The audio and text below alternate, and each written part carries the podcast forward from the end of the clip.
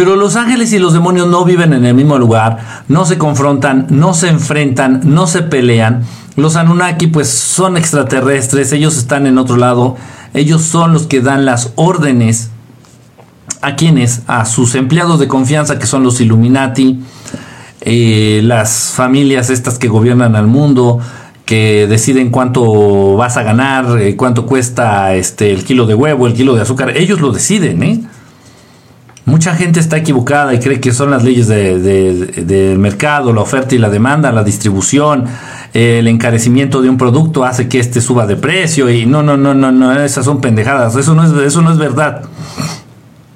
Eso no es mentira, eso es mentira. Es mentira, quienes deciden todo son ellos, los de allá arriba. Ellos le dan instrucciones directamente a cada gobierno de cada país y bueno, los gobernantes de cada país tienen que obedecer. Ahora bien, va a depender directamente de, la calidad humana de cada gobernante para que sigan las instrucciones al pie de la letra. Yo se los dije cuando estaba la cuando estaba dando inicio a la pandemia, cuando estaba dando inicio eh, la pandemia del, del cobijas, Muchos me preguntaron, muchos me dijeron, o sea, es que no somos tontos, nadie es tonto, y los gobernantes menos. No, no, no lo subes, no nunca subestimen a los gobernantes. Nunca. Tú no eres tonto y ellos son menos tontos que tú y que yo. Entonces de, pronto muchos de ustedes me decían, oye Kike, dice, pero ¿por qué no mejor se cierran fronteras? De plano, cerrar fronteras eh, y ni modo, hasta que pase lo peor de la pandemia, ok. En algún momento, y esto pues me llegó la información de fuentes muy, muy confiables, en un momento se consideró en México cerrar fronteras, pero de pronto sonó el teléfono rojo que tiene el, el presidente mexicano ahí en su oficina y le dieron la instrucción directa de no cerrar fronteras. Y bueno, ante una orden directa, se entiende que el desobedecer esa orden directa puede incluso poner en riesgo tu vida. Y JFK lo comprobó y puede decir, aunque no nos lo pueda decir, que le consta. Es complicadito. Es complicadito. Kike, ya sé quiénes son. Dice, hola, ¿qué opinas de Nostradamus? Ay, mira, con esto de los de los Ay, Dios mío. Se cayó una gotota de café. Con esto de los adivinos y ah, Mira, es que nunca dicen nada claro. Existe la capacidad de ver el futuro. Sí existe. Puede ser un futuro a corto plazo, es un futuro de a dos a tres meses máximo todos los que adivinan el futuro, tipo Nostradamus, nunca son claros. Entonces siempre se andan con mamadas, literalmente, y, perdonen la palabra. Pero siempre salen con alguna mamada, con alguna eh, tontería así, y ponen, ¿cuál es la profecía? Ah, no, la profecía dice que cuando la dama de vestida de azul llore, eh, el cielo se romperá en mil pedazos, por decir algo, ¿no? Y de repente, no sé, se empiezan a romper los cristales de una torre en Estados Unidos y le atinó Nostradamus, la dama blanca es la torre y, el cielo este, rompiéndose son los vidrios de hasta arriba de la torre. Así que, no, ya no mames, ya, chinguen a su madre. Pura mamada así por el estilo. Entonces, todos, todos, todos los profetas. ¿Por qué? Porque está prohibido saber lo que va a pasar. Miren ustedes, eh, hay un tema bien interesante. Les voy a dar el nombre porque me molesta no tener el dato y ya se me olvidó, discúlpenme. Vamos a hablar de algo bien interesante, miren.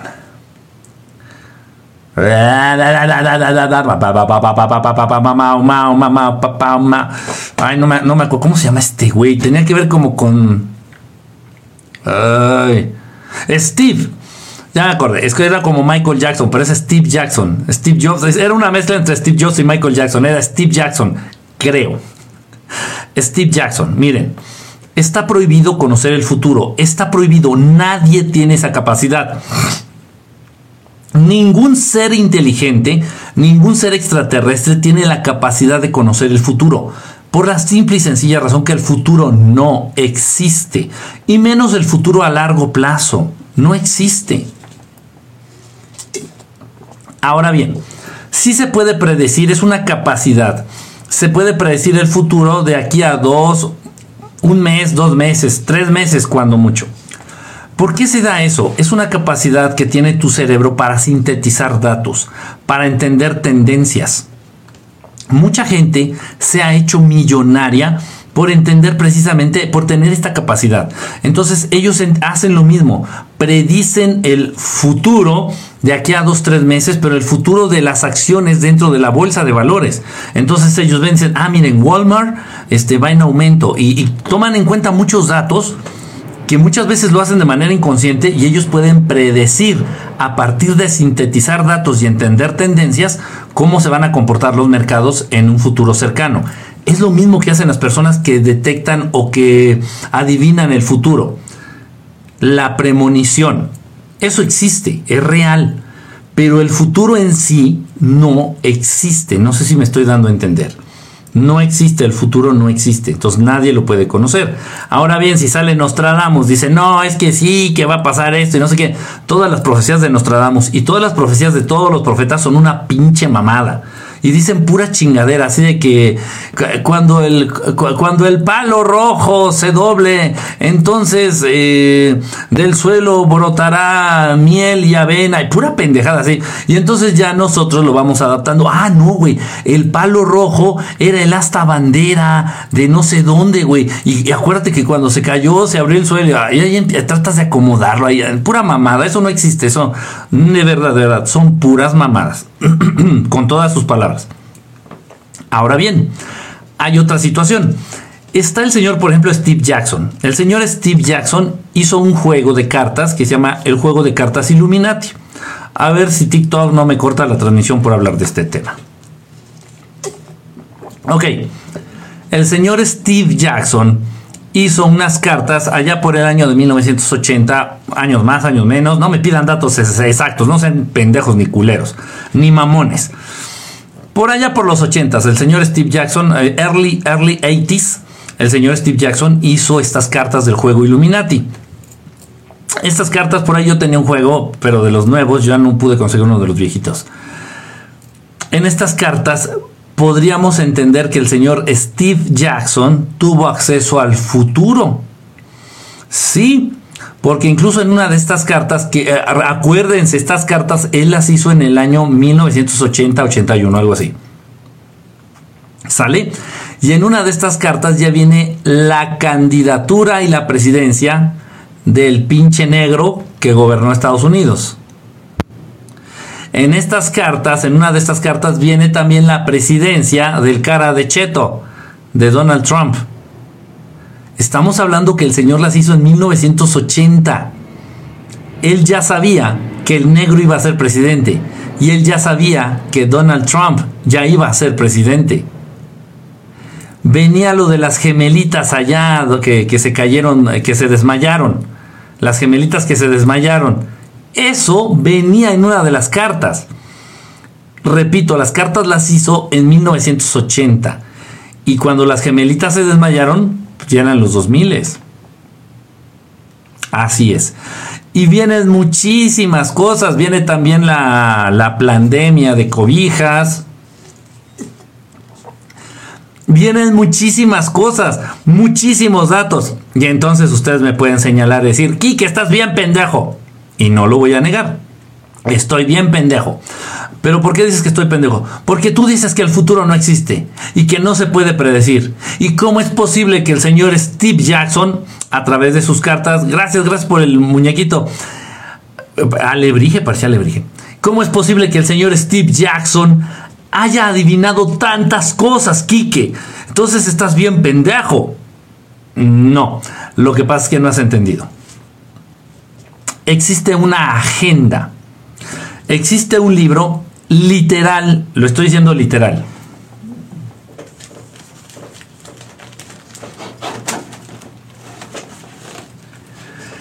Existe un cuaderno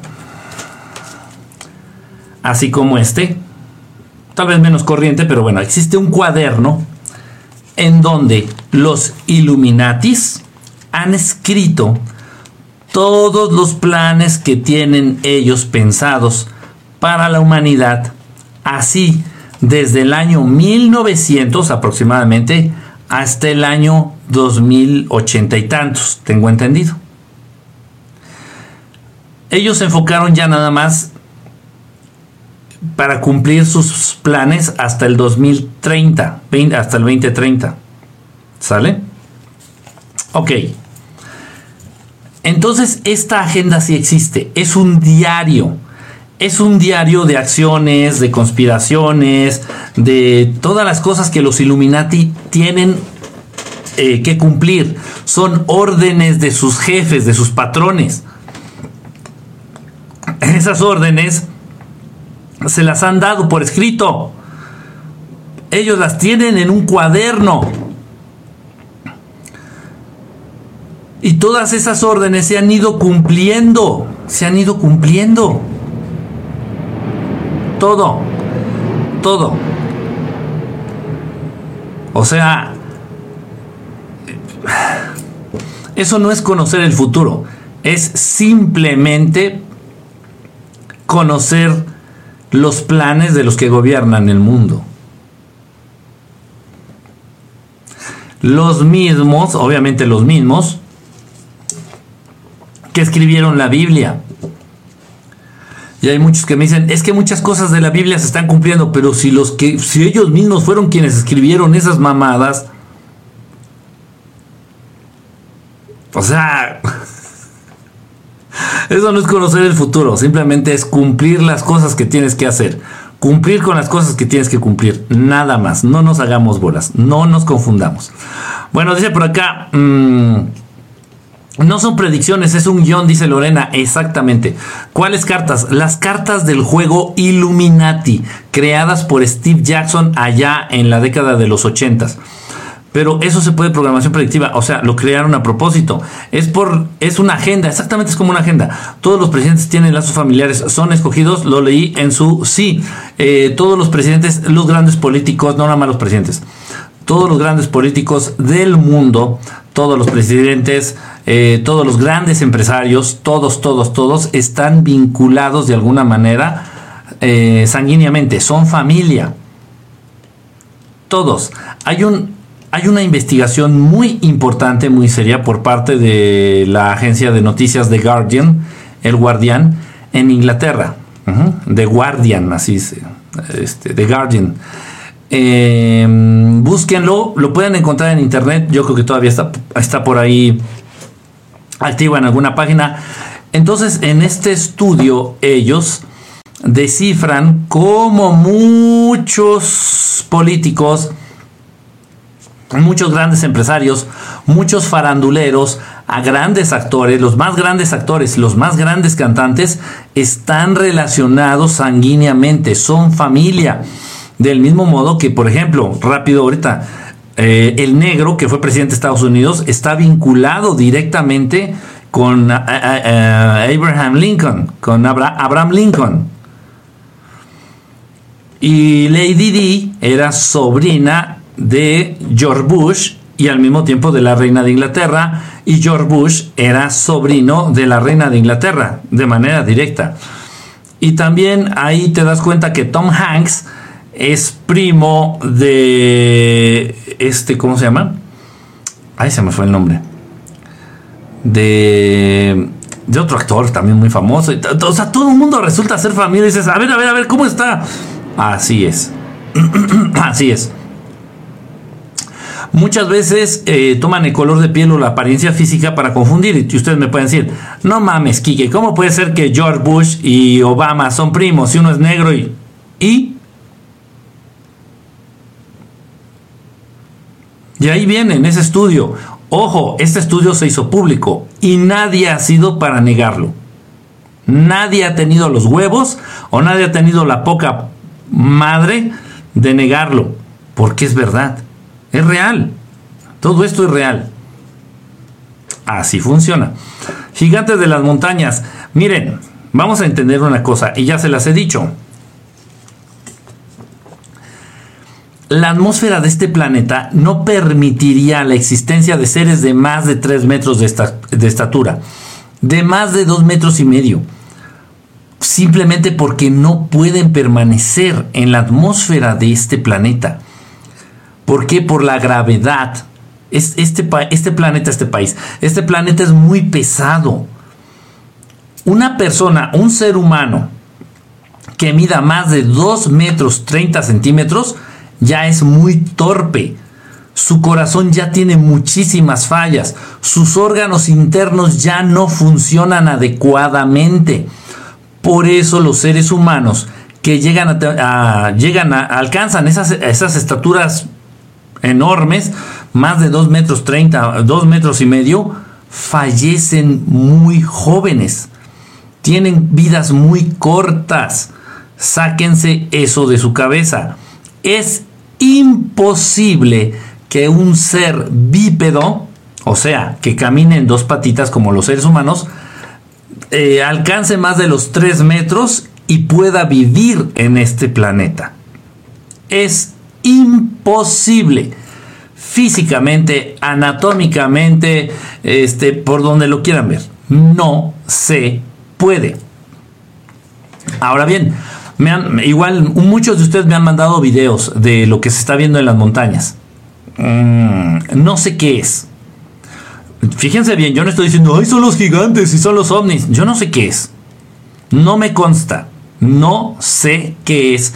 Los videos, muchos de estos videos pueden ser truco, este, eh, trucados, pueden ser este, manipulados. Algunos pueden ser reales. No lo sé. No sé qué es pero por pura lógica deductiva, es imposible que existan seres gigantes en este planeta. No se puede. Así de sencillo. Ya sé, lamento romperles el corazón y romper la fantasía. Ay, no, no mames, que yo ya me estaba emocionando con los gigantes de la montaña. Pues emocionense, pero no son gigantes. Son otra cosa. ¿Qué son? No tengo puta idea. Pueden ser incluso naves. Pueden ser, fíjense, mi teoría está más marihuana, mi teoría está más loca. Pueden ser incluso trajes. Así es. Trajes tipo robots. Hagan de cuenta como un tipo Massinger Z, un tipo Voltron. Y que adentro vaya un ser extraterrestre o alguien ahí manipulando, controlando. Eso es más posible. Porque es imposible que un ser bípedo alcance o supere los dos metros y medio y, se mueva normalmente y viva normalmente. No, no, no, no, no, no. En la superficie del planeta Tierra eso es prácticamente imposible. No lo sé. Tal vez en el interior del planeta sí. En el interior del planeta hay una raza, por mencionar alguna, que se llaman los telosianos. En el interior del planeta Tierra. Hay una raza de amigos, de hermanos inteligentes, que se llaman los telosianos. Llegan a medir 2 metros 10, 2 metros 20, son muy, muy, muy altos. Y se mueven normalmente, con cierta agilidad, no son torpes, ni... no, no, no, no, no, no, ni les duelen las rodillas, no, nada. Puede ser, no tengo el dato certero, de que las condiciones atmosféricas, de que las condiciones de densidad de la atmósfera en el interior del planeta sean distintas. ¿Pueden existir gigantes en el interior del planeta? Sí, sí pueden. Y tal vez estos gigantes estén saliendo a la superficie. Sí. ¿Por qué se ven en las montañas, Kike, o en los cerros? Porque en muchas montañas, en muchos cerros, en muchos volcanes, existen entradas directas, túneles que conectan directamente con las ciudades o con, bueno, con los países o con los continentes que existen al interior del planeta Tierra. Entonces puede ser que salgan por breves momentos y tengan que volverse a ir. Entiéndanme, los gigantes no pueden vivir sobre la superficie de este planeta. Las rodillas se les destrozarían, sus columnas vertebrales se quebrarían, sus cuellos se trozarían por el peso, por la atmósfera, por la densidad de esta atmósfera. Entonces, yo ya había pensado estas teorías, puede ser, no están tan locas las que les estoy diciendo de verdad, son muy probables. O que sean trajes robóticos enormes, o que sean alguna raza de gigantes que vivan en el interior del planeta y salgan de pronto como para anunciarse o como para precisamente hacerle ver a los seres humanos que no son los únicos, ni en el universo, ni en el planeta. Puede ser, puede ser por ahí. Para Vicini, para Vicini dibujó el atentado de las Torres Gemelas. ¿Qué, qué, piensas de los que leen las cartas del tarot? Es, es riesgoso leer el tarot porque muchas veces no sabes qué entidad se va a manifestar a través de las cartas del tarot. Las cartas del tarot no son otra cosa más que dibujitos, papel, dibujo, tinta, pinche papel con el que te limpias el culo. Y tinta, tinta de colores. Y dibujitos. Ok no es nada. El papel no habla, el papel no tiene propiedades mágicas, ni la tinta. Hay que tener mucho cuidado.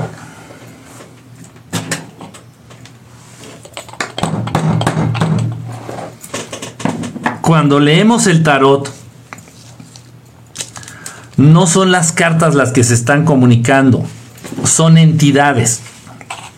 Ahora bien, si alguno de los que está aquí presentes le gusta leer el tarot, está bien, yo no estoy en contra. Entiéndanme, por favor, no estoy en contra de las cartas del tarot.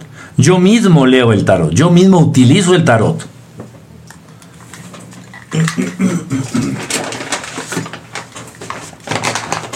Es que ya se me acabó el café, voy a hacer más. De lo que estoy en contra, muy en contra, es de que te avientes como el borras de que te avientes a lo pendejo, así de que, ah, yo voy a aprender a dar las cartas del tarot. Y vas y te compras tu deck, vas y te compras tu, tu mazo de tarot. Lees las instrucciones, eh, ves unos videos en YouTube y ya tú dices, yo ya sé leer el tarot.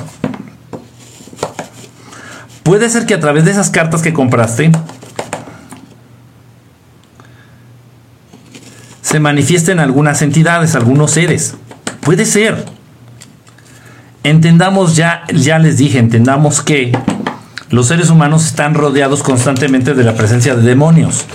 Y muchos de estos demonios están esperando el pretexto perfecto para poderse manifestar, para poderle jugar. Hay muchos demonios muy chocarreros. Hay demonios que les encanta eh, hacer travesuras o jugarle bromas a los seres humanos. En las sesiones espiritistas, yo me he topado con que estamos contactando a alguien, al espíritu de un ser querido ya fallecido, y se presenta algún demonio. No es, no es, o sea, no son demonios graves ni peligrosos, simplemente son demonios que quieren jugar y se quieren hacer pasar por esos seres queridos. Es un desmadre, hay que tener mucho cuidado. Entonces, lo mismo pasa, si tú estás leyendo el tarot y no sabes manejar las cartas, no sabes consagrar las cartas, se pueden manifestar demonios a través de las mismas. Nada más. Ese es el peligro real de las cartas. Ahora bien, que se manifieste un demonio a través de las cartas, pues X te va a dar información errónea o información equivocada. El problema está en que si se llegan a manifestar la voluntad de los demonios, de algunos demonios a través de las cartas del tarot, es muy probable que abras portales.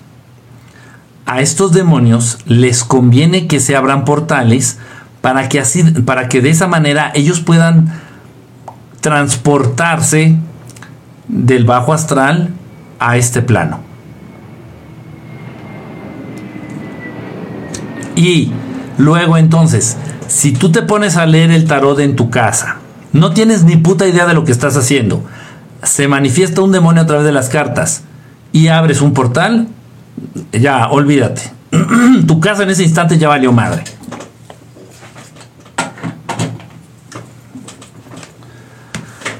Porque abrir un portal es bien fácil, pero facilísimo. Pero cerrarlo no cualquier pendejo puede. Yo no puedo.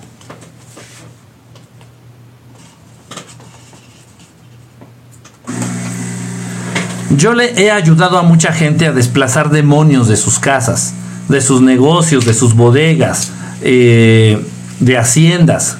Le he ayudado a mucha gente a eliminar, a desplazar, a mover, a ahuyentar demonios.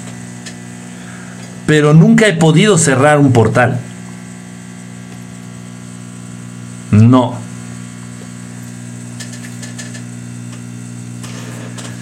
Como que es más fácil hacerlo del otro lado.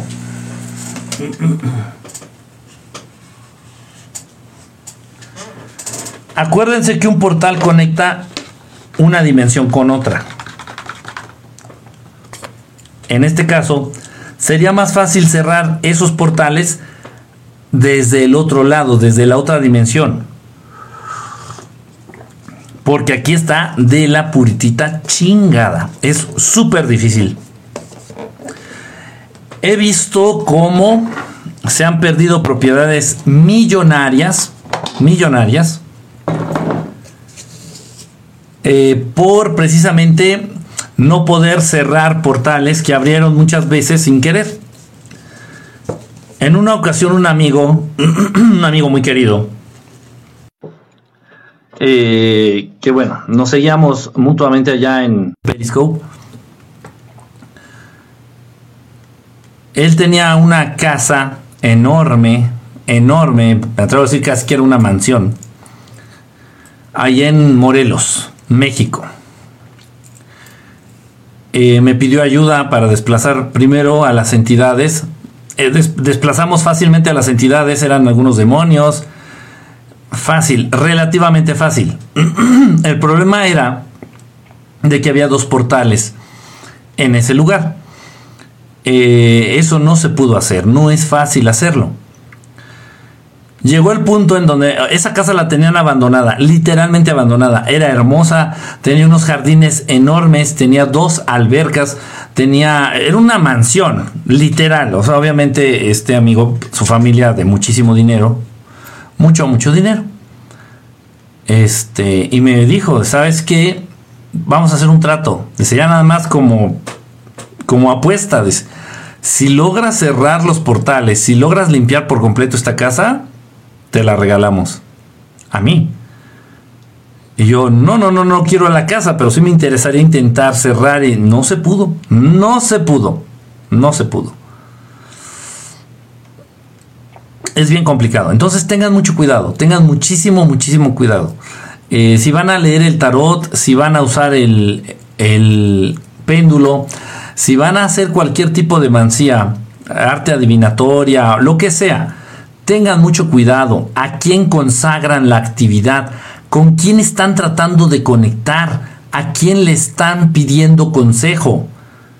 Cuando yo leo las cartas, yo tengo, yo lo puedo consagrar a distintas, a distintos amigos, a distintos maestros.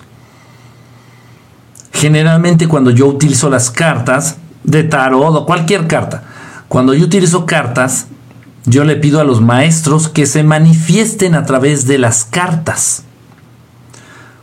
Ahora bien, voy a explicar. ¿Por qué utilizo cartas? Yo no tengo ninguna necesidad de utilizar cartas. Nada. Ni péndulos, ni cartas, ni nada de estas cosas. ¿Por qué? Porque mi comunicación con ellos es directa. Yo lo que hago muchas veces es, si necesito algo, si tengo dudas, si quiero eh, tener conocimiento de algún tema, si requiero de ellos, de su sabiduría, de sus conocimientos, les hablo. Acuden, ojo, no estoy hablando del pinche de Braille y que me duermo y el astral, no, la mamada, la verga, no. Les hablo. Y vienen, físicamente viene la nave, físicamente vienen estos hermanos, físicamente se manifiestan, se pueden llegar a manifestar enfrente de mí. y me ayudan y me guían y me comparten con la información que les estoy pidiendo que me den. Eh, me dan la ayuda que les estoy pidiendo. No tengo necesidad de usar las cartas. Ok, ¿para qué utilizo las cartas? Bueno, de pronto no es fácil, de pronto no es fácil compartir los mensajes de estos hermanos. El avistamiento y el contacto y avistamiento que tuvimos con los hermanos de Colombia, por ejemplo, los hermanos se manifestaron. La nave que, las naves que se presentaron, bueno, ahí muchos las vimos, todos las vimos. eh, se presentó un maestro al inicio. Lo primero que se presentó era un maestro arturiano, un hermano, un maestro arturiano.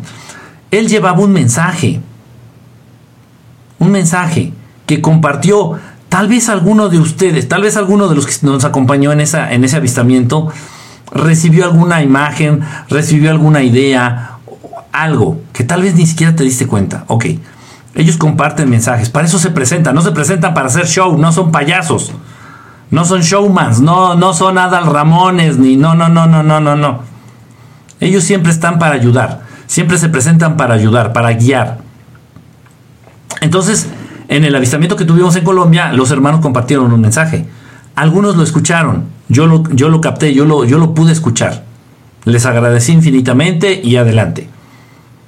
Pero los demás no. Los demás para poder ver un mensaje, para poder entenderlo, para poder aterrizarlo, tienen que verlo a través de las cartas. Todavía no existe la tecnología como para grabar un mensaje telepático. No sé si me estoy dando a entender. Entonces ya agarro y les digo, oigan, ¿saben qué? En un momento dado, si era bueno compartir el mensaje, yo les hubiera dicho a los amigos. Bueno, de hecho les compartí parte del mensaje, no todo, pero sí parte, lo que ellos me dijeron. Oigan, ¿saben qué? Tal, tal, tal, tal. Pues ustedes ya quedaron como... acaban de ser como presentados ante ellos. Esto representa como un vínculo. Lo que ellos me dijeron que les compartiera, les compartí y alguno por ahí, por ahí me hubiera dicho, ay, Kike, pero es que nosotros no escuchamos nada, ta, ta, ta. Entonces lo que yo puedo hacer es vincular las cartas, consagrarlas, para que estos hermanos, para que ese hermano, ese maestro arturiano, se manifieste a través de las cartas. Para ellos es la cosa más estúpida y sencilla. Y el mensaje sale claro tal cual a través de las cartas. Sin dudas, sin dudas. Dices, wow. Y ya, pero yo no tengo necesidad de usar cartas, ni péndulos, ni, ni nada de esas madres. Nada, nada, nada, nada. Yo los utilizo para qué? Para que los demás puedan constatar o puedan conocer el mensaje que ellos nos están compartiendo, que ellos nos quieren dar. Nada más. Pero tengan mucho cuidado. Eh, repito, no estoy en contra del tarot, estoy en contra de la estupidez al manejar el tarot. En fin, es un tema muy extenso. Eh, dice por acá la Agenda 2023, 2030, exactamente 2033. Dice, antes yo soñaba cosas pasaban en un futuro y después dejé de soñar eso. Mejor, Landy, porque si sueñas cosas feas y no las puedes compartir. Dice por acá, eh, ¿hay alguna carta de la Tierra hueca? Creo que sí, fíjate. Creo que sí, sí hay alguna carta por ahí de la Tierra hueca. En el, en el juego de cartas Illuminati, sí. Sí, sí hay. Ay, güey, quedó bien. Quedó bien. quedó bien cargado el café. Dice, ¿y cómo salir de la Matrix? A través de tu manera de pensar. Eh, la Matrix es, un, es una... La Matrix es una manera de pensar. Si tú crees que es, más que es importante la ropa que llevas puesta, eso es un pensamiento que forma parte de la Matrix. Si tú crees que es más importante el dinero que el conocimiento, eso es una parte del pensamiento de la Matrix. O sea, la Matrix se conforma por muchas maneras de pensar. No sé si me explico. Conforme tú vas cambiando tu manera de pensar, conforme tú vas cambiando todas estas ideas, la Matrix se va desmoronando, va perdiendo poder. Mucha gente está preocupada por su situación financiera. Mucha gente vive con un concepto constante en la mente y en la boca, que es seguridad. ¿Seguridad de qué? Se no, que no, yo no renuncio a mi empleo porque pues como sea es algo seguro. ¿Seguro de qué? Sí, sí, sí, o sea, cada 15 días tengo mi dinerito pero tampoco tienes la, pero tampoco tienes la posibilidad de tener más. Ah, no, no, no, no, pero tengo la seguridad de que por lo menos esa cantidad sí la tengo. Eso es vivir con miedo. Eso no es ser inteligente buscando la seguridad que tú, esa supuesta seguridad que tú dices. Eso es miedo. Es más, va más allá del miedo. es dudar de tus capacidades. Ah, es que como soy tan idiota, pues aquí ya quedé aquí y aquí me están dando dinero cada 15 días, pues ya mejor aquí me quedo. Ah, caray. Ok. Ok. Ese miedo, esa falsa sensación de seguridad, forma parte de las ideas de la Matrix. Es eso. Ahora bien, lo único que eh, eh, dices es que eso es seguro, es un sueldo seguro.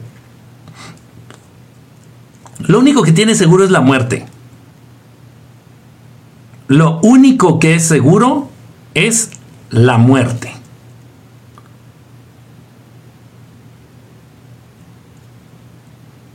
Ahora bien, si todos entendieran esto y mañana todos, todos, todos los empleados de México, todos los, todos los cagatintas, todos los godines, todos los empleados de México mañana renuncian, ¿qué pasaría?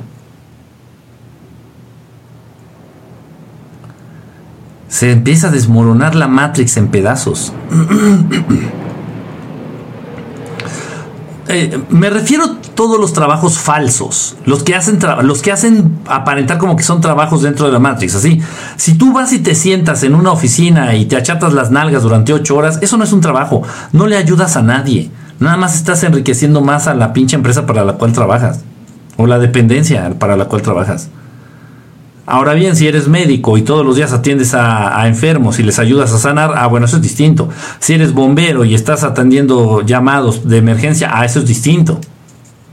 Eso sí son trabajos. Pero si tu trabajo es de chicle, si tu trabajo es inventado, es una mamada, y, y si todos los que tienen estos trabajos inventados de mamada renuncian mañana, ¿qué pasaría? Todos, todos, todos en México se muchos, muchos me dirían, se colapsaría el sistema. ¿Y qué es el sistema? La Matrix.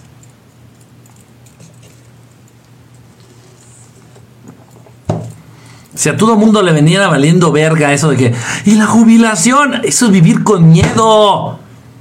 Ah, es que mi sueldo, mi sueldito seguro, eso es vivir con miedo. El miedo es el que gobierna, el que domina, el que controla la Matrix. Es el miedo son los cimientos de la Matrix. Cuando entiendes que lo único seguro que tienes es la muerte, ya todo te viene valiendo verga. Y ya cuando te vale verga morirte, la muerte te vale verga. Y por ende también la vida. Entonces si ya no te interesa la muerte y no te interesa la vida, ¿qué te interesa? Lo que está por encima de esos dos conceptos, que es la existencia y enriquecer la existencia, de eso va la verdadera vida. El bien vivir, el realmente estar vivo, es nutrir tu existencia, no buscar estar bien en vida o buscar bien morir, no. La vida es la capacitación para el morir bien. Nada más, la vida y la muerte van de la mano. Las dos son unas chingaderas pero la existencia no. ¿De qué manera están nutriendo ustedes su existencia? Ya sé que para tu vida tienes tu trabajo seguro, estás buscando tu pensión y no sé tanta mamada, vives con miedo. ¿Tú crees que vivir con miedo te va a asegurar una buena muerte? No. No. Ok, se enfocan mucho a su vida y se olvidan de su existencia. Eso es la Matrix. Dice, he educado fuera de la Matrix y soy un profesional en dos áreas. Me he educado fuera de la Matrix y soy un profesional en dos áreas. Ahora, qué padre ese Sergio. Eh, eh, ¿Qué opinas ¿Qué camping? Eh, no sé qué es UFO camping. Van a contactar a los seres de luz en Amatlán de Quetzalcóatl. ¿Qué opinas? No, pues si van a contactar, qué padre. Pero si no contactan, no, no vale eso, ¿eh? No, no vale. Ahora déjame ver, no sé qué sea eso de UFO Camping, pero eh, déjame preguntarte, ¿cuánto dinero hay de por medio? Para el contacto, siempre, toda la vida, toda la vida. Yo los contactos que hago no cobro. Nunca, nunca he cobrado nada. Nunca, nunca, nunca, nunca nada. Y no hace falta hacer un campamento. Digo, si se UFO camping, me imagino que es un campamento. Es una mamada. No hace falta quedarte a dormir, ni irte a la Sierra Nevada de no sé dónde. Vámonos al paso de Cortés, allá entre el Popocatépetl y el Iztaccíhuatl. No, vámonos de a la verga, en el pinche jardín, ahí en el pinche jardín ahí de tu colonia. Se hace. Es lo que hice allá en Colombia y es lo que hago acá en México. Yo no hago campamentos para ver ovnis, yo los veo en donde ustedes me digan, ahí los vemos. Y les consta a los que ya lo han vivido conmigo. Por eso les cago a la madre. Ahora bien, si van a hacer un campamento para ver avistamientos, ¿cuánto les cobraron? No sé de qué me estás hablando, pero te aseguro que la cifra es más de 50 dólares. Yo la reunión que tuve con los amigos de Colombia no les cobré nada y vimos, tuvimos un avistamiento, un contacto avistamiento hermoso. Pero yo no hice nada. Yo nada más les hablé. Yo nada más les hablé. Y por eso les voy a cobrar 50 dólares o más. Cada quien gasta en lo que quiere. Oraciones religiosas, ¿qué opinas? ¿Con qué, con qué reemplazarlas? No son malas. ¿Con qué intención haces las oraciones religiosas? ¿Con qué intención las haces? Mira, el maestro Yogananda tiene un librito de oraciones metafísicas. Oraciones y meditaciones eh, metafísicas, así se llaman. Acuérdense que es más importante la intención. Si yo, yo ahorita a ustedes, y lo hemos puesto de ejemplo, miren, yo ahorita a ustedes les puedo decir, ay, son unos cabrones y unas cabronas. Pero se, se entiende, lo sienten. Ustedes sienten que se los estoy diciendo en buena onda, se los estoy diciendo de cotorreo, se los estoy diciendo eh, así muy, muy casual. Pero en cambio, si uso la misma palabra, son unos cabrones, son unas cabronas. Ah, ah, ya la intención ya cambia. La palabra es la misma. Entonces no es tanto la oración, o sea, el delito no está en la oración, más bien en la intención y sobre todo a quién va dirigida esa oración. Dice, pero sin comer no puedes hacer más. Hay gente que ya, ya, ya no precisa de comer, ¿eh? Hay seres humanos que ya no precisan de comer. No, no tengan miedo, ¿ven? Luego, luego sacan, luego, luego, no hay peor esclavo que el que defienda a su miedo y después a su amo. No hay peor esclavo que el que defienda a su miedo y después a su amo y lo justifican. No, no, Kike, pero, pero, pero, pero, pero, pero, pero, mis pinches patas con hongos y apestosas. La raíz y la base de la Matrix es el miedo. San se acabó, punto. Sigues viviendo con miedo, vas a vivir dentro de la Matrix y, vas a estar hundido hasta la madre, hasta la madre. Pero ¿y qué tal si me enfermo? De todos modos te vas a morir. Entiende, lo único que tienes seguro y lo único que tienes seguro es la muerte. ¿Por qué le tienes tanto miedo? Es gratis y le va a llegar a todos. ¿Qué es lo peor que te puede pasar? ¿Morirte? Uy, a la verga. Todos ustedes se van a morir. No sean ridículos. ¿Y por eso vives con miedo? ¿Y qué tal si me quedo sin comer? ¿Y, qué tal si me enfermo y no tengo para la medicina? Pues te mueres y a la verga. Y ya. ¿Qué?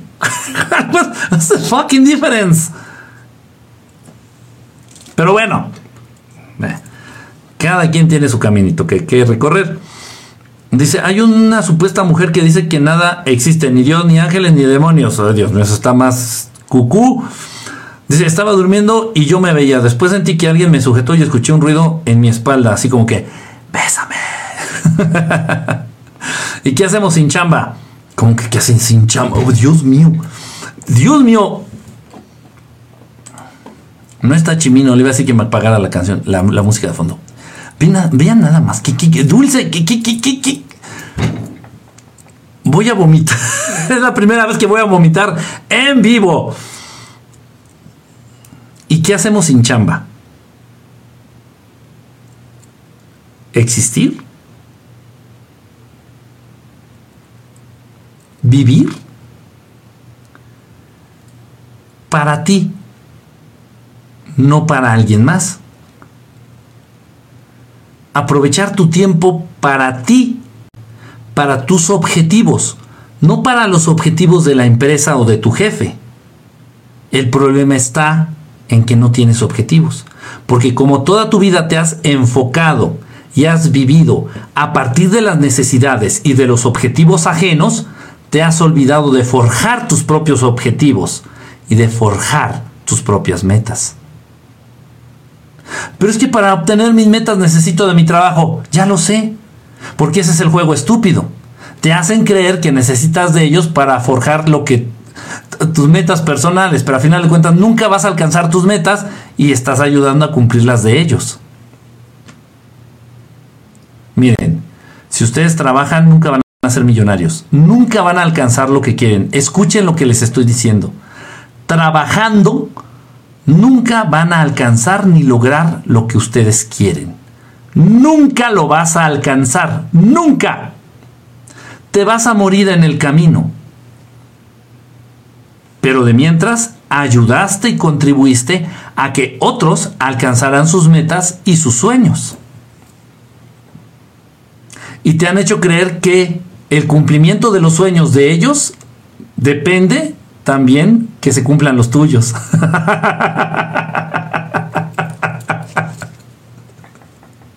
Salud por eso. Es la misma pregunta que me hacen los enfermos.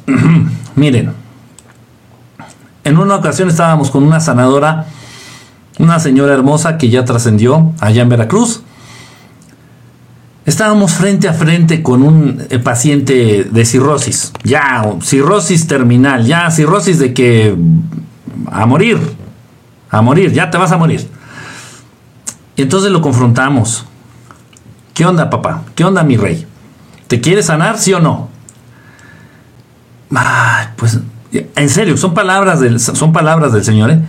No sé. ¿Cómo que no sabes? Pues sí, porque si me sano voy a tener que volver a trabajar. Y, ya no voy a recibir ayuda de no sé quién. Recibí ayudas por estar enfermo, ya está como discapacitado. Y ya no voy a recibir la ayuda y voy a tener que trabajar. Y aparte, este, pues ya no voy a saber qué hacer. O sea, si, si, si, si estoy sano, yo ya no voy a saber qué hacer con mi vida. O sea, que quien no abraza el trabajo, abraza su enfermedad. Y de todos modos, nunca eres tú.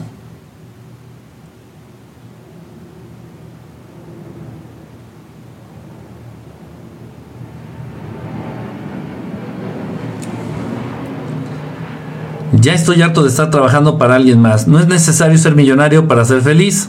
No, ¿quién dijo eso? Ay, saquen a Jorge, a Jorge Luis, está todo, todo, todo, tarado. ¿Quién dijo eso? Está soquete. O sea, no, no, no, no. Eh, ¿Entienden? ¿Ven? No hay peor esclavo que el que trata de justificar sus miedos y aparte defiende a su amo. Son los peores, son los peores porque esos contaminan a los otros que están todavía dudando. Por ejemplo, aquí dice, yo ya estoy harto de estar trabajando para alguien más. Él está dudando, este guisante, guisante volador. Bueno, aquí el chicharo con alas dice que está dudando, está, está. Pero los que están ya bien embarrados, como Jorge Luis, eh, eh, eh, jalan a los otros. Es un desmadre. Y los mejores vigilantes que tiene la Matrix del cumplimiento de sus normas son ustedes mismos. Son ustedes mismos. Y si alguien está viviendo afuera de las normas de la sociedad, ustedes son los primeros, ustedes son los primeros en señalar. Ay, él, él no está haciendo las cosas bien. Él, él está fuera de la norma. Ella, ella no vive conforme a la sociedad. Ay, qué miedo. Ay. Los primeros que inician las cacerías de brujas son ustedes. No el sistema, ¿eh? ni los policías, ni el ejército. Son ustedes. Ustedes, entre ustedes están los vigilantes más efectivos de la Matrix. Mm. Dice por acá, eh, yo ya aprendí a vivir y disfrutar mi vida como me tocó. Es que el punto es de que muchos de ustedes no sabrían qué hacer con su tiempo. Ese es el punto. Todo el tiempo han estado enfocados a hacer algo. Toda la vida les han hecho creer que tienen, eh, eh, toda, toda la vida les han hecho creer que tienen que hacer lo que tienen que hacer. Si eres niño, tienes que ir a la escuela. Si eres joven, tienes que ir a la universidad. Si ya saliste de la universidad, tienes que trabajar. Tienes que ser productivo, productivo, no útil, productivo. Y, ta, ta, ta, ta, ta. Entonces, ustedes llevan un discurso, ustedes traen una programación, ya oí. Ustedes traen una programación en su sistema de creencias que han arrastrado durante 30, 40 o 50 años, no lo sé, cada quien. Imagínense abandonar esas creencias. Imagínense abandonar esas creencias.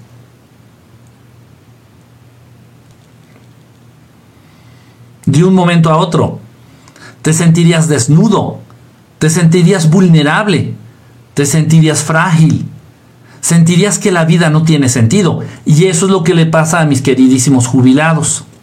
No importa el país, China, Japón, México, Estados Unidos, el que sea. Te han hecho creer que la vida es a lo que te has dedicado durante toda tu vida. Estudio, trabajo, acumulación de bienes, deudas, etc. Te han hecho creer que eso es la vida. Y cuando te jubilan te dan una patada en el culo haciéndote ver y haciéndote notar que es un pinche inútil para la sociedad. Pero, pero, pero si toda mi vida es lo que yo he hecho, pues ya no sirves, vete a la verga. Ahora, te dan una patada en el culo. Te jubilan, le dicen, ¿no? Y desde el momento en que las personas se jubilan, en ese instante comienzan a morir. ¿No me crees? voltea a ver a tu papá, voltea a ver a tu abuelito, voltea a ver a tu tío, voltea a ver a la gente que te rodea. Compraron la mentira. Y de pronto el sistema les dice que es una mentira.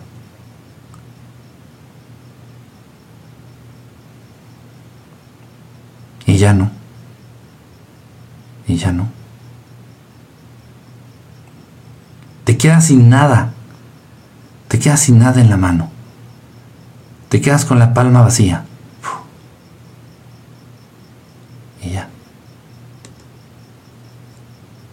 ¿Quién de ustedes se va a jubilar?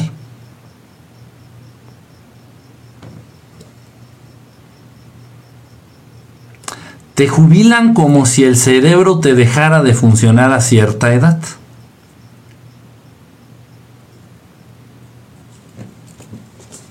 Y es una buena pregunta. ¿Y si no trabajo, entonces a qué me dedico?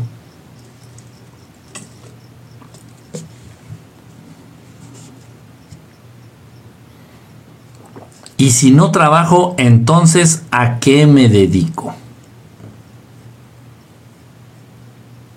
Yo no se las voy a responder. Eso depende de cada uno de ustedes. Aunque a final de cuentas eh, podría ser lo mismo para todos. Eso, ahí, este es un ejemplo sencillo y bastante, bastante, bastante chafa bastante básico. Pero ahí radica la verdadera riqueza de tener acceso a una mentalidad fuera de este planeta. Ahí es donde verdaderamente radica la gran riqueza de esto. Porque ustedes no saben qué hacer si no trabajan. Ustedes no tienen la capacidad para entender una sociedad o un mundo en donde no exista el dinero, ni el trueque, no me vengan con ah, el intercambio de na, na, Tampoco. No su cabeza no, no, no, tiene la capacidad para, para entender un mundo en donde no existe el dinero y que ese mundo funcione de manera armónica. No, no, no sabes. Pero, pero ¿cómo? ¿Por qué? Porque desde incluso cuando estabas en el vientre de tu mamá, ya tú ya venías manejando el concepto de dinero. Y lo primero que hiciste al nacer fue gastar, porque el parto tuvo un, tuvo un costo. La cesárea por la cual naciste tuvo un costo. Y no sabes.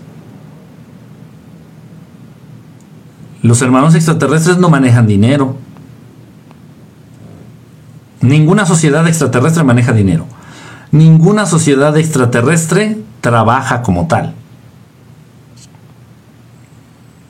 No, no trabajan.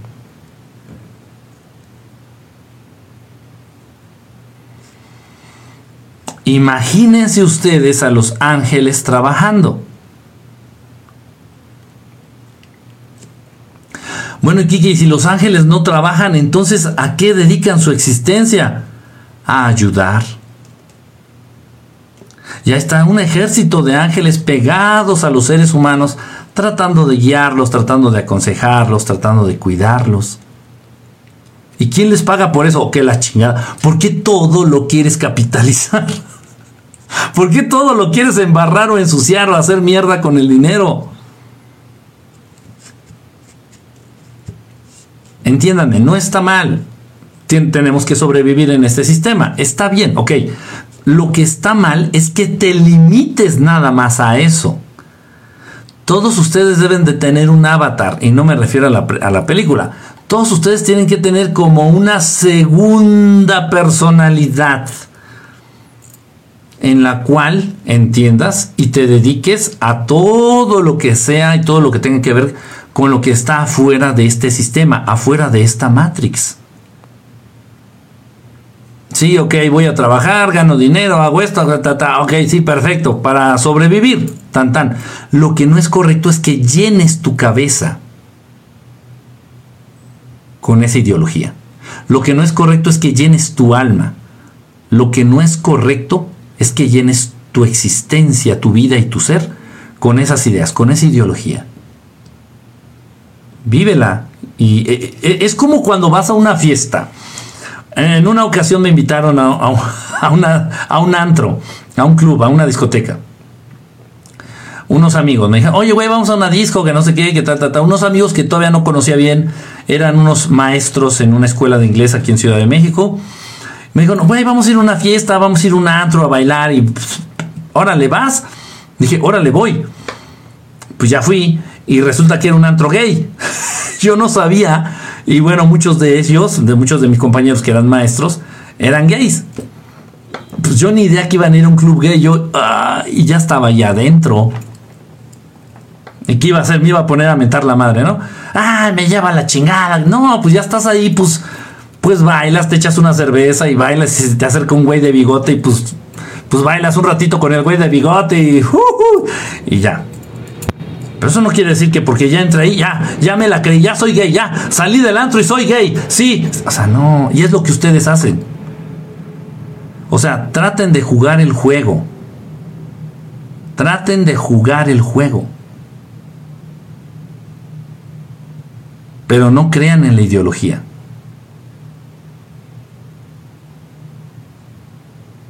traten de atravesar el pantano sin ensuciarse las botas. Lo que pasa es que con el paso del tiempo y la costumbre, muchos de ustedes adoptan la ideología del sistema o de la Matrix como su propia vida, como su ideología propia. y ahí es, como dicen en mi pueblo, donde el marrano frunció el rabo. Ahí es donde ya valió madre. Entonces, no, no, no, no, no, no. Traten de ser productivos porque eso los pone, los confronta a ustedes mismos, los pone a prueba. Traten de ser productivos. Ok. Al mismo tiempo traten de ser útiles. O sea, sírvanle de manera directa a alguien más. A un ser humano. No a un pinche perro. No a un pinche gato. Eso no cuenta tienen que servirle de manera directa a un ser inteligente por definición. Y después traten de nutrir su existencia. Dice Ari, hola bebé, hola Ari, ¿cómo estás? Bonita noche. Dice, a vivir, dice, a acercarme a Dios. Es que hay tantas cosas por hacer. Hay tantas cosas por hacer Dice por ahí uno, uno de mis. Uno de mis maestros alegaba, hablando precisamente de lo que eran las adicciones. Las adicciones. uno de mis maestros alegaba, ese, es que las adicciones, la raíz de las adicciones es que las personas no saben qué hacer con su tiempo libre. No saben, no tienen ni idea qué hacer con su tiempo libre de las personas.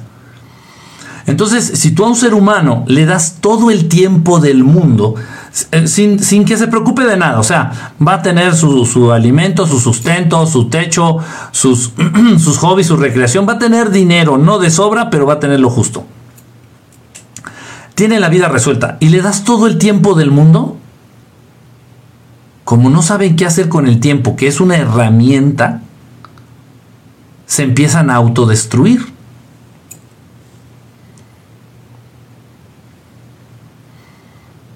Y entonces de ahí ellos entienden la bendición del trabajo. Dicen, no, no, no, es que eh, más vale tener la mente distraída para... No, es que el tener trabajo es una bendición porque... No sabes qué hacer con el tiempo. Y esto se traduce. Miren, la manera en que ustedes utilizan los recursos es la manera en que los recursos van a responder. Les voy a hacer una pregunta. A los que tengan más de 60 años, para que me entiendan. No sé si ustedes, amigos, bueno, más de 50 o ya los, ya los veteranos aquí de la transmisión. A ver, pónganme atención. No sé si ustedes se han dado cuenta, o no sé si ustedes han detectado, que si comparamos los días que transcurrían en 1980, 1970, a los días que transcurren hoy, estos días son más cortos y duran menos. No sé si han percibido eso. No sé si se han dado cuenta. En los ochentas los días duraban más tiempo. Siempre han tenido 24 horas. Por ahí va a salir un tarado. Siempre han tenido 24 horas. Sin embargo, en los ochentas los días rendían más, duraban más. En la actualidad el, el día no rinde, dura menos. Y todo esto tiene una razón muy lógica de ser. ¿Para qué chingados, para qué carajos quieren ustedes más tiempo si no tienen ni puta idea qué hacer con él? ¿Para qué?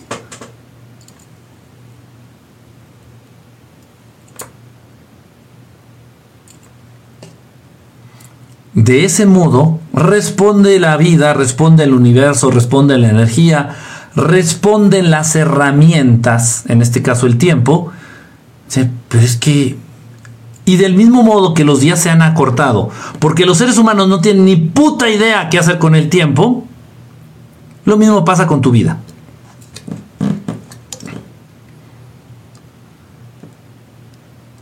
No sabes qué hacer con dos o tres horas, eh, ojo, sin autodestruirte y sin hacer pendejadas. No sabes qué hacer con dos o tres horas extra, dos o tres horas libres extra que tiene tu día. No sabes qué hacer. ¿Para qué chingados quieres vivir 150 años? Y fíjense bien, no los estoy leyendo. De hecho, ya se atoraron los mensajes, ahora tengo que moverlos. Pero muchos de ustedes les, puedo, les voy a preguntar, ¿Te gustaría vivir 150 años? Y todos pondrían, ay no, qué hueva, ay no, yo no, ¿eh? Ay no, qué hueva. Pues claro que no. Porque lo que menos sabes manejar es el tiempo. No tienes ni pinche idea qué se debe de hacer con el tiempo. ¿Para qué quieres vivir 150 años? Sería una tortura para tu persona. Imagínense los días de 30 horas, no mames, no, no, ya duró mucho el día. ya duró mucho el día. A mí no me alcanza. A mí, a mí en lo personal no me alcanza. Nunca en mi pinche vida, nunca en mi pinche vida me ha alcanzado el tiempo de un día. Nunca me rinde, nunca me alcanza. Ni cuando me tengo que rascar la panza. Y salió un verso sin esfuerzo.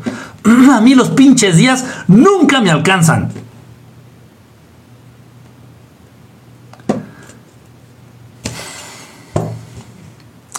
Dice, ¿qué opinas de la monogamia? Todo lo que haya sido impuesto no está bien, no está padre. No está chido. Y obviamente la monogamia la impuso el sistema eh, en colaboración o en contubernio con las instituciones religiosas.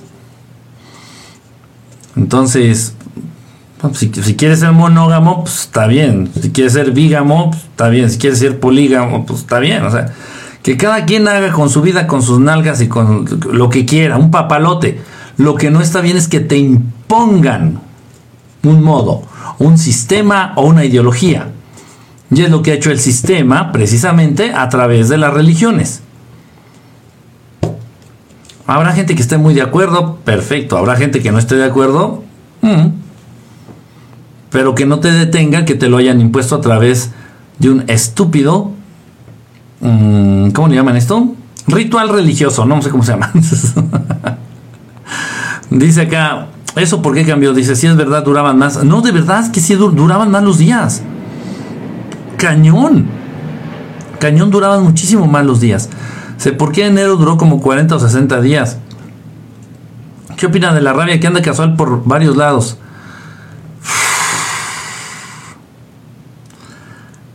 A ver si no nos cortan por hablar de este tema. ¿Vale? Les estoy avisando. El virus del cobijas, el virus del coronavirus, digo, toda la vida ha existido y se tiene conocimiento de él ya desde hace muchas, muchas, muchas décadas. Lo que se hizo fue cambiar un poquito, modificar un poquito un virus que ya existía. Eso es. La gran pandemia del cobijas fue modificar un virus que ya existía. Tan tan.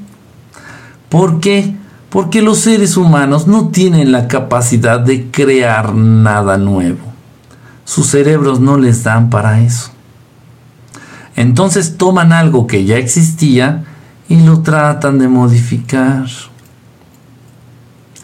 Eso fue la gran pandemia del coronavirus. Ahora bien, van a hacer lo mismo con el virus de la rabia. Ustedes tienen ya, muchos de ustedes, a pesar de que no sean veterinarios o médicos, muchos de ustedes ya tienen bien en claro cómo se transmite la rabia, lo que es, eh, que hay una vacuna en caso de que se dé una mordedura de, animalito. Antes se ponían 20 vacunas o 15 en el estómago y no, ahorita ya no es así, ahorita ya se ponen dos, me parece, y la del tétanos. Pero bueno, entonces si te muerde un animalito, te ponen eso y ta, ta, ta, ta, ta. Entonces, ustedes creen es lo mejor de todo. Ustedes creen que conocen cómo, cómo actúa el, eh, eh, la rabia. Ustedes creen, mis queriditos. Pero la verdad es que, del mismo modo que hicieron con el virus del coronavirus, van a tomar el virus de la rabia lo van a modificar y van a salir con unas mamadas nuevas. y está mutando, y está mutando. Ah, qué raro, pinche virus de la rabia no mutó en 3000 años y ahorita está, está mutando, mutando mis huevos, peludos y avinagrados. Y bueno, y usted, y he visto sus mensajitos muy, muy optimistas, muy. No, yo por eso vacuno a mis perritos.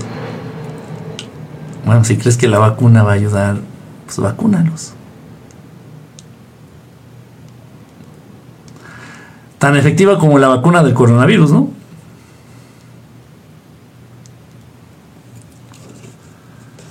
Ah. Ya venía, ya venía tiempo atrás. Miren, les voy a explicar cómo funciona. Ya lo he explicado, pero parece que se les olvida. Todo forma parte de un plan del sistema. Llevan aproximadamente unos 20 años, 20 años aproximadamente. Esto ha existido toda la vida, pero no fue sino hasta hace 20 años que se ha incentivado mucho la cultura de la mascota. Entonces, incluso en las telenovelas, en las caricaturas, en todos lados, hay que el perrito, hay que el gatito, y cada vez más, y cada vez más, y cada vez más, y cada vez más. Obviamente, a través de la herramienta de control favorita de actual, que son las redes sociales, pues lo han incentivado mucho y incluso en la televisión, antes del boom de las redes sociales, empezaron a aparecer programas de videos chistosos en muchos canales de muchos países en donde salían muchos videos de animalitos haciendo gracias. Ay, mira el perrito, ay, mira el gatito con su carita de pan bimbo y ay, mira, y el perrito que le mordió y se cayó, ay, qué tonto el perrito, se cayó en la nieve. Y cosas chuscas de los animalitos. Entonces, desde hace 20 años se ha venido incentivando eh, la cultura de la mascota. Y te han querido meter la idea por un lado, te han querido meter la idea por el culo, te han querido meter la idea por las orejas, te han querido meter la idea por los ojos, te han querido meter la idea por todos lados, por todos lados. Y no, está súper, súper prohibidísimo hablar de las cosas negativas que representa tener una mascota. Yo me atreví a hacerlo en algunos programas de radio y bueno, pues fui censurado. Tal cual, fui censurado. Eh, tienes que hablar de todas las cosas positivas y buenas que, trae consigo tener una mascotita y son lo mejor del mundo y, muchos loquitos dicen son angelitos ándale pues sí son angelitos angelitos que cagan mean y cogen donde se les antoja. Qué rico. Bueno entonces este pues así no eh, la cultura de la mascota. Porque venía ya detrás un plan y muchos de ustedes de manera muy borreguil, no sé qué palabra usar. Muchos de ustedes de manera muy borreguil, ay sí, un perrito, ay sí, un gatito, ay, ay sí, ay. Y ahí van. Bueno, bueno, pues agárrense los calzones. Porque esto se va a poner sabroso ya que ellos han corroborado, tienen un censo, tienen datos específicos y muy, muy certeros de quienes tienen mascotas, qué porcentajes de seres humanos o qué porcentajes de mexicanos tienen mascotas, qué mascotas tienen y lo que serían capaces de hacer los dueños de las mascotas por las mascotas. Ellos lo saben. Yo no lo sé. Ellos sí. Entonces, bueno, agárrense, porque ahorita de, de entrada ya les van a... En México, aclaro, en México, pero acuérdense que política que se implanta en un país se contagia como gripa para los demás. Eh, un impuesto, un impuesto por la tenencia de animales. Entonces, si tú tienes un perro, vas a tener que pagar no sé cuántos dólares mensuales y que al año te va a resultar, no sé, 50 o 100 dólares anuales por tener un perro.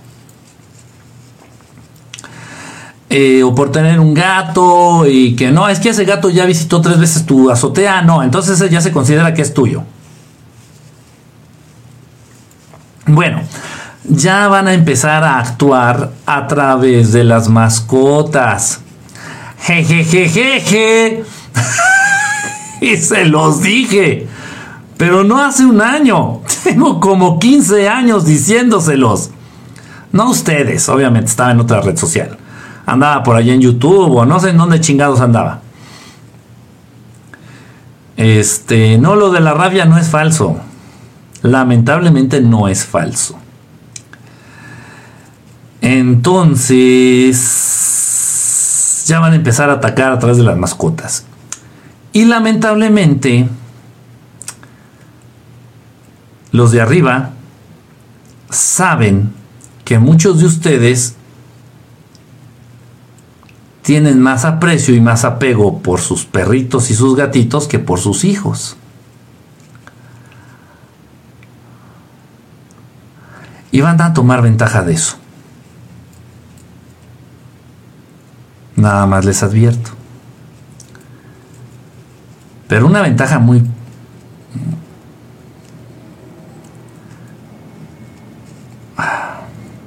Muy cruel. Muy cruel.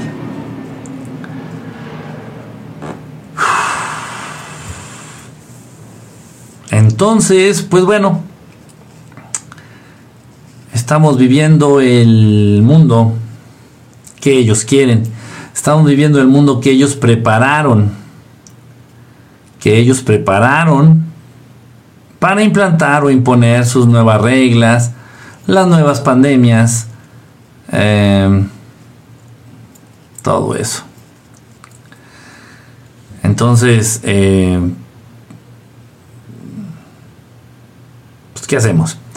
Tuve la oportunidad de observar a través de un sueño algunas galaxias hermosas y también nébulos. Yo conozco a, a una que quiere más a su perro que a sus hijos, literal. Netón, yo no conozco a una, yo conozco a decenas. A decenas.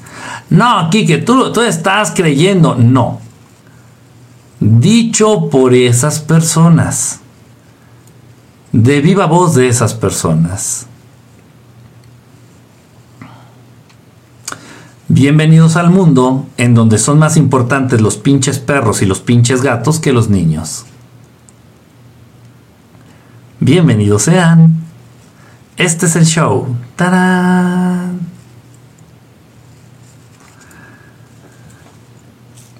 Obviamente, eso dices. Ya cuando tengas el agua en el cuello,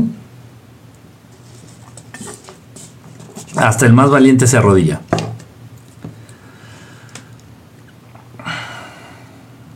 Es muy sucio lo que han hecho, es muy, muy sucio lo que están haciendo, honestamente. ¿Los gatos son regalos de los alienígenas? Sí, sí, este, los gatitos fueron regalos de los Urma para los reyes egipcios. ¿El humano podrá entrar a la tierra hueca? Sí, ha tenido posibilidad de entrar.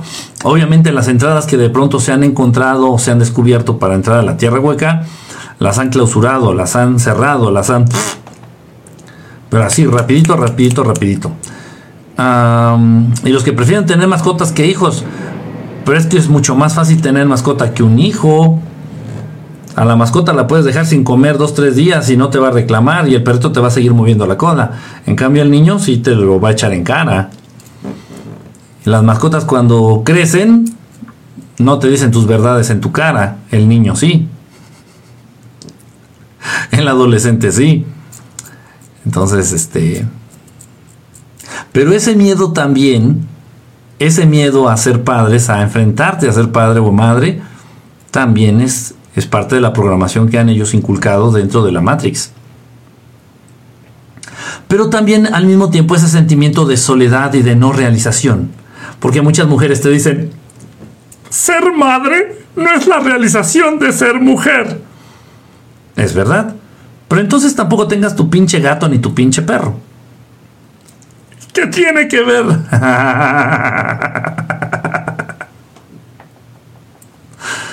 Nada. Tendría que ser psicólogo para entender eso.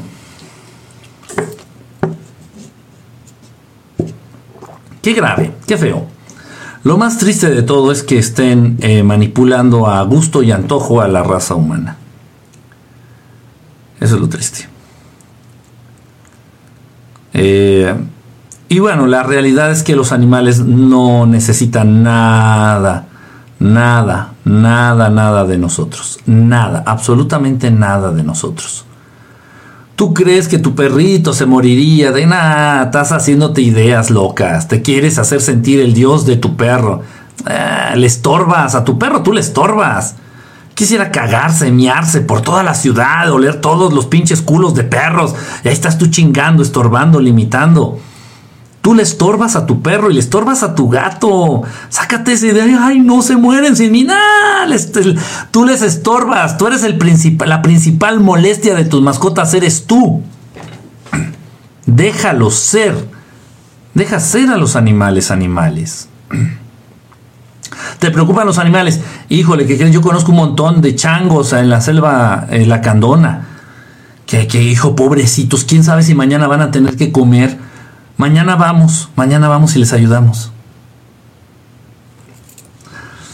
Dice, qué, buena pregunta. ¿Ser ganadero da mal karma? Desviviendo sin dolor al ganado. Ahí lo dijiste ya todo. Olvídate del mal karma. Eso del mal karma no existe. Eso es una mamada. Pero es muy importante lo que dijiste. Desviviendo sin dolor al ganado. Es muy importante eso. La intención con la cual haces las cosas. Sabes que yo estoy criando vacas, yo estoy criando ganado para ayudar en cierta manera a la alimentación de las personas. San se acabó. Trato de darles un ganado, este, un ganado saludable. Trato de darles animalitos sanos, animalitos que resulten buenos para su, su dieta. Y no voy a maltratar a los animalitos. No los voy a maltratar. La diferencia, la gran diferencia de un eh, rastro kosher, por ejemplo, a un rastro normal.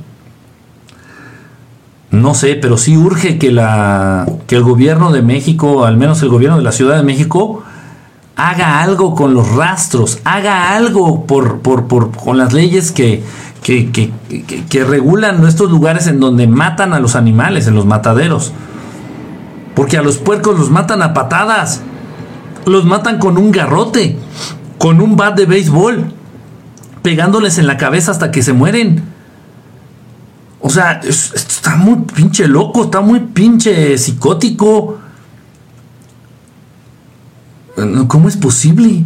O sea, el sufrimiento del animalito y luego de aparte, todo el sufrimiento del animalito envenena la carne con hormonas y con químicos que el puerquito genera cuando está estresado, cuando tiene miedo, cuando tiene dolor.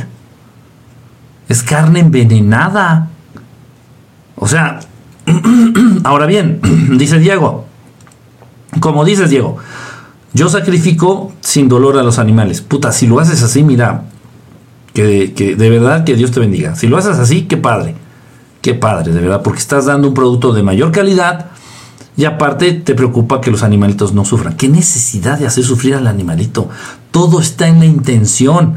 Y obviamente ya cuando tú le vas, tú cuando vas ya a sacrificar a un animalito, ¿sabes qué? Pues eh, gracias, gracias porque vas a brindar, vas a servir como alimento, gracias porque ayudas a sostener de alguna manera a los seres humanos y va. Y sacrificarlo sin dolor, bueno, es, es un mar de diferencia, un mar de diferencia. No tiene por qué generarte energía negativa ni nada de eso, nada, nada de eso. Se pobres puerquitos, sí, sí son, la verdad está terrible. ¿Eres vegano? No, ni, ni por, no, estoy muy lejos de ser vegano. Maneras de ascender a la quinta y maneras de abrir tu tercer ojo. ¿Todos podemos hacerlo? Todos pueden hacer. Eh, todos, pueden, todos pueden acceder a la quinta dimensión. Todos pueden abrir este, el tercer ojo. Todos, todo mundo. Eh, es un tiempo, es un largo camino, es un largo, largo camino. Estamos muy envenenados, la Matrix nos tiene muy, muy envenenados, muy atontados, muy distraídos. Entre el fútbol, entre la cerveza, entre la telenovela, entre el dinero, entre el trabajo, entre tantas cosas sin sentido, sin utilidad y sin trascendencia, está ahí sí se nos va la vida. Así se nos va la vida. Dice por acá eh, del adrenocromo. Oye, ese temita sí está complicado. Creo que la última vez que hablamos de la